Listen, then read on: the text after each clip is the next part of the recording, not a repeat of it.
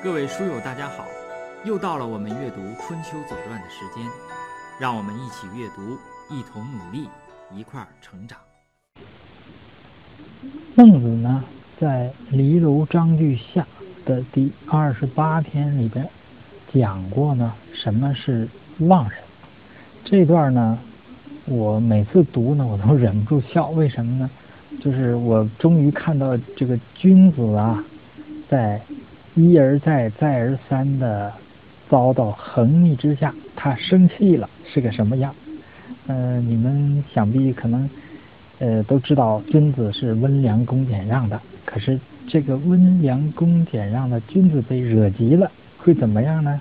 啊，我们读一下：有人于此，其待我以横逆，则君子必自反也。就是。如果有个人呐，他不尊重我啊，他蛮横的不顺从我，那么这个君子怎么办呢？君子要进行自我反省，说我必不仁也，必无礼也，此物奚宜治哉？那么就说我呀，你看我不仁了啊，我有呢无礼，对吧？这君子呢进行这个反省了啊。那么这种情况怎么能够出现呢？啊，其自反而仁矣，自反而有礼矣。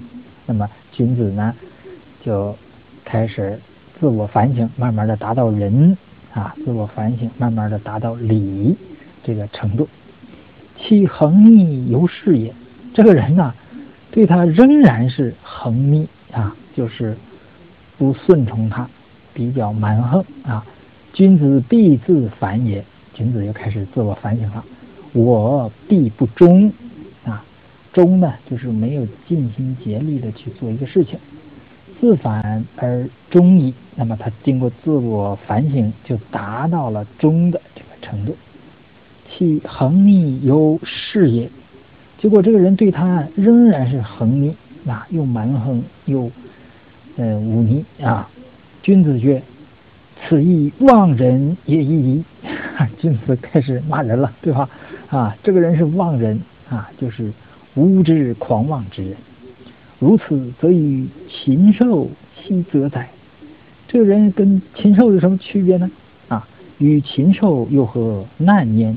难就是难字啊，这是表示责难和呃问难的意思。那就是说，这个人嘛，就是个妄人，对吧？这种人跟禽兽有什么区别？没啥区别。那我对于禽兽，我又干嘛要责难呢？对吧？呃，这个对 开始骂人了，对吧？这是呃，君子生气的时候就是这个样子啊啊，仍然是温文尔雅的啊。然后呢，这一段我觉得呃，被谁呢？被这个郭德纲给演绎了啊。呃，我们可以听一段郭德纲对这段是怎么演绎的。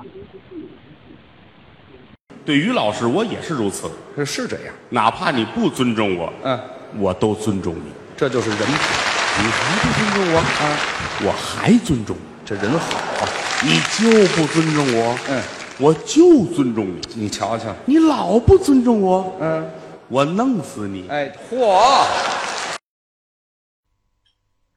孟子笔下的妄人呢，是指无知妄为之人。这类人呐。